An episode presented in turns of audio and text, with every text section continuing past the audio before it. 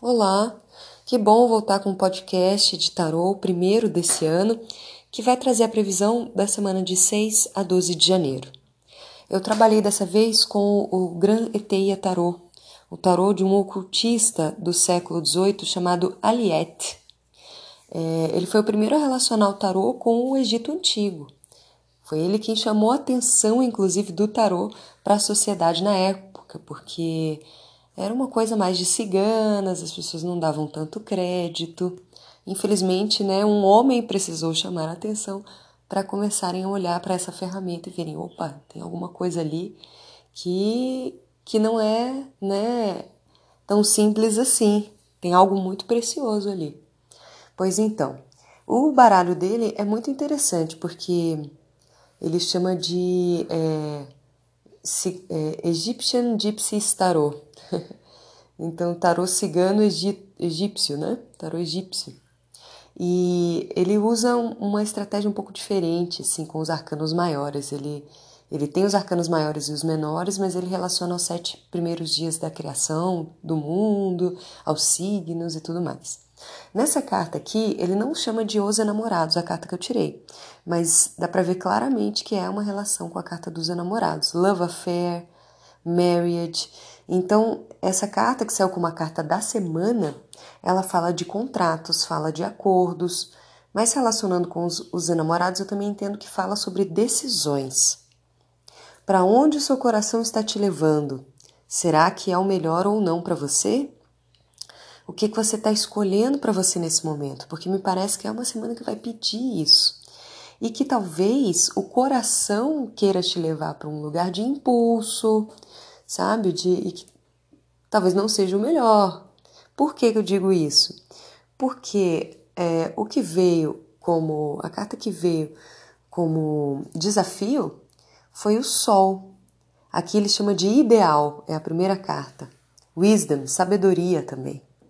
Então, como desafio, eu me pergunto se essa decisão que você está querendo tomar, esse conflito, né, enfim, esse impasse, ele está acontecendo é, e você está considerando o que você já percebeu que é o melhor para você. Com o Sol, a gente é uma carta que traz muita clareza, racional, inclusive. Né? Já veio à tona essa situação, a melhor maneira de lidar com essa situação, qual é o seu ideal, o que é melhor para você. Né? Já, já existe uma clareza, me parece. Então me pergunto se você está sendo fiel a isso, né? a essa clareza.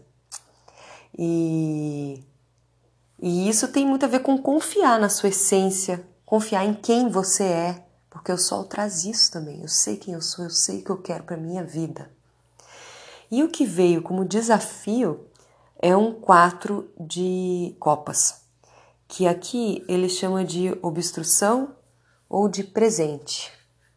E aí, é, o quatro de copas, ele fala assim, de situações, geralmente ele fala né, de situações que a gente está passando e que são é, desgastantes, às vezes num relacionamento, sabe? Umas, é, parece que não, não anda, não muda, fica sempre nas mesmas rusgas, nas mesmas chateações.